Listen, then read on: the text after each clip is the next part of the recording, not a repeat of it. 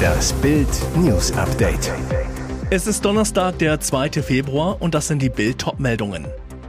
Er hat schon 2400 Mitarbeiter. Habeck sucht Juristen für 20 Millionen Euro. Exklusives Kriegsinterview in Bild. Polen-Premier warnt vor neuem Eroberungsversuch. Aborigines statt König Charles III. Australien schmeißt Royals von Geldscheinen. Er hat schon 2400 Mitarbeiter. Habeck sucht Juristen für 20 Millionen Euro. Ihm ist kein Rat zu teuer. Wirtschafts- und Klimaminister Robert Habeck braucht dringend Rechtsberater. Per Ausschreibung bietet sein Ministerium einen Rahmenvertrag zur juristischen Beratung für Fragen der Energiekrise. Auftragswert bis zu 20 Millionen Euro. Die externen Juristen sollen den grünen Minister bei Fragen zur Energiekrise durch kurzfristig zu erbringende Beratungsleistungen unterstützen. Der geplante Vertrag der Rechtsberater soll zunächst bis Ende 2024 befristet sein, aber zweimal um jeweils ein Jahr verlängert werden können. Dabei verfügt Habecks Ministerium für Wirtschaft und Klimaschutz über fast 2400 Mitarbeiter, darunter jede Menge Juristen. Aber anscheinend wachsen dem Minister und seinen Mitarbeitern die Probleme bei der Bewältigung der Energiekrise über den Kopf.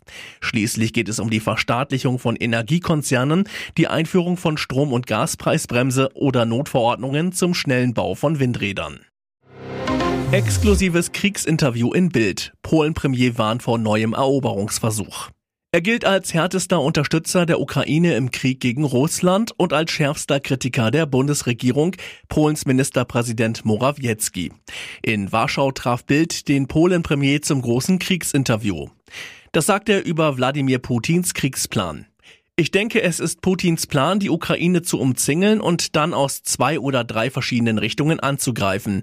Er erwartet eine weitere, sehr harte Offensive der Russen, wahrscheinlich im März oder April. Mit Blick auf die Strategie von Bundeskanzler Scholz sagte Morawiecki, nachdem Deutschland komplett von russischem Gas und russischen Rohstoffen abhängig war, hätten viele Menschen einen Wandel erwartet, einen kompletten Wandel. Wir sehen aber, dass Deutschland versucht, halb schwanger zu sein, ein bisschen neu zu denken und die Ukraine zu unterstützen. Aber gleichzeitig scheinen sie, also die Regierung und der Kanzler im Besonderen, immer noch daran zu glauben, dass man mit Russland wieder zur Tagesordnung übergehen sollte.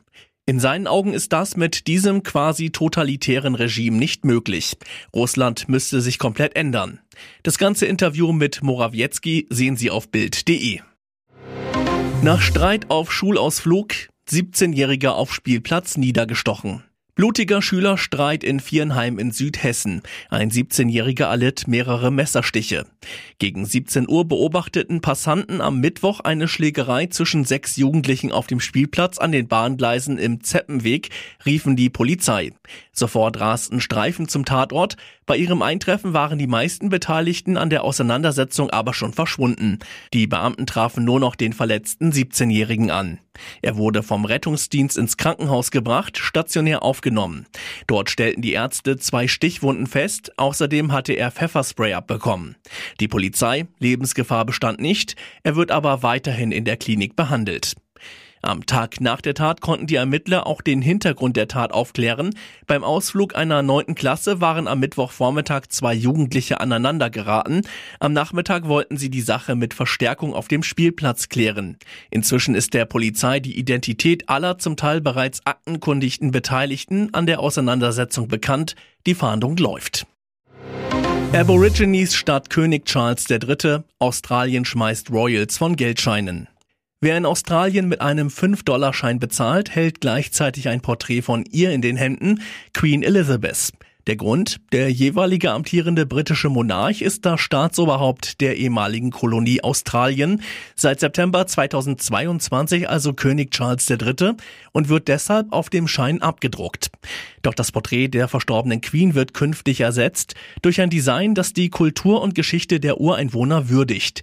Das teilte die australische Zentralbank am Donnerstag mit. König Charles III. wird damit nicht die Geldscheine des Commonwealth-Staates zieren.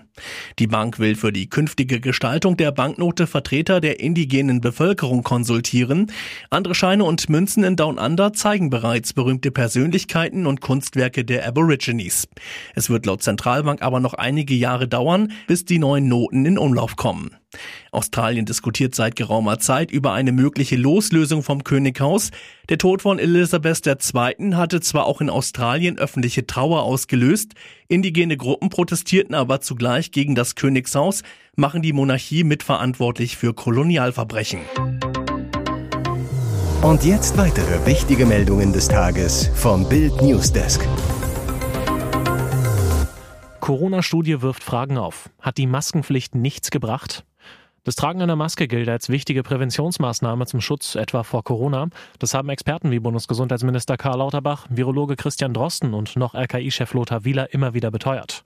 Pünktlich zum Ende der Maskenpflicht in Bus und Bahn in vielen Bundesländern wirft eine Studie Fragen auf. Die renommierte Cochrane-Gesellschaft hat Studien ausgewertet und erklärt, eine FFP2-Maske zu tragen schützt vor Ansteckung. Die Maskenpflicht hatte aber fast keinen Effekt auf die Corona-Ausbreitung in der Bevölkerung. Dr. Gerhard Scheuch, Physiker und international anerkannter Aerosolforscher, erklärt Bild, was die Erkenntnisse bedeuten. Das Tragen von Masken in der Öffentlichkeit macht wahrscheinlich wenig oder keinen Unterschied zum Ausgang einer grippeähnlichen Erkrankung im Vergleich zum Nichttragen von Masken, sagt er. Scheuch weiter, damit wird bestätigt, dass eine gut getragene Maske zwar den Träger vor einer Infektion schützen kann, eine Maskenpflicht aber keinen signifikanten Effekt auf die Verhinderung einer Infektion hat. Das heißt, wenn etwa ein Rentner im vollen Bus Maske trägt, hilft er sich selbst und schützt sich vor einer Infektion. Aber als politisches Instrument gegen Krankheiten wie Corona hilft eine allgemeine Maskenpflicht im öffentlichen Raum fast gar nichts. Das ist das Ergebnis der Studie. Es geht um Klauselärger und Beraterforderungen. So platzte Unions ISCO-Deal. Es ist der größte Nicht-Transfer des Winters, aber warum platzte der Wechsel des ehemaligen Realstars Isco zur Union Berlin? Hier ist das Protokoll des Scheiterns. Am Montag gegen 12.30 Uhr schickt Union den Vertrag in englischer und deutscher Ausführung an den Berater. Der Verein informiert auch, dass Isco nicht automatisch für die Europa League nominiert ist, solange man Iscos Fitnesszustand nicht kenne. Um 23.11 Uhr landet er im Privatjet in Berlin. Am Dienstag um 10 Uhr erscheint er dann zum Fitnesscheck in der Sportmedizin der Charité.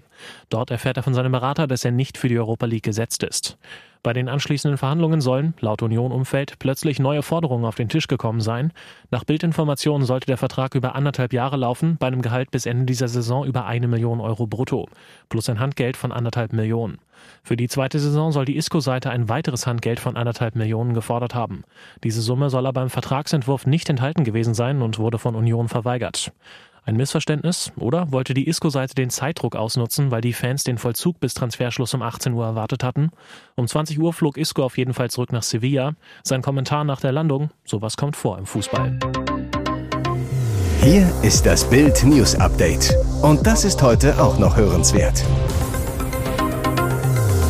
Sie können es ja doch noch. Nach drei 1 zu 1 Spielen in Folge gewinnen die Bayern mal wieder. Im Pokal-Achtelfinale gibt es in Mainz ein lockeres 4 zu 0. Besonders Winterneuzugang Joao Cancelo feiert einen Einstand nach Maß. Nur einen Tag nach seiner Vorstellung steht der Portugiese in der Startelf und überzeugt. Seine Flanke verwandelt Choupo-Moting aus spitzem Winkel zum 1 zu 0. Doch fast wäre es dazu nicht gekommen. Bayern trifft nämlich nur, weil Cancelo nicht auf Nagelsmann hört.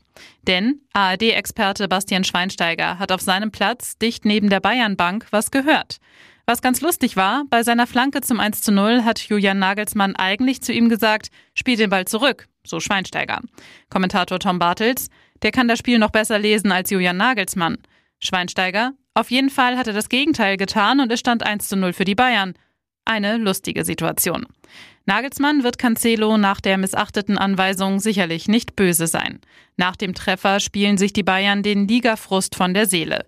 Müller bedient Musiala, der mit einer Körpertäuschung den Verteidiger stehen lässt und mit einem strammen Linksschuss trifft. 2 zu 0.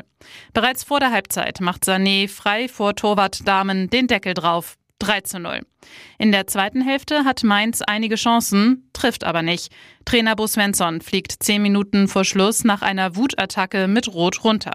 Kurz danach erhöht Davis per Kopfballtreffer zum 4 zu 0. Mainz-Verteidiger Hack fliegt noch mit Gelb-Rot runter. Am Ende kann Bayern-Keeper Sommer seinen ersten Sieg feiern. Nun gilt es für die Bayern, auch in der Liga mal zu siegen. Am Sonntag geht es nach Wolfsburg. Bei der RTL-Sendung Stern TV kam es am Mittwochabend zu einem Zwischenfall.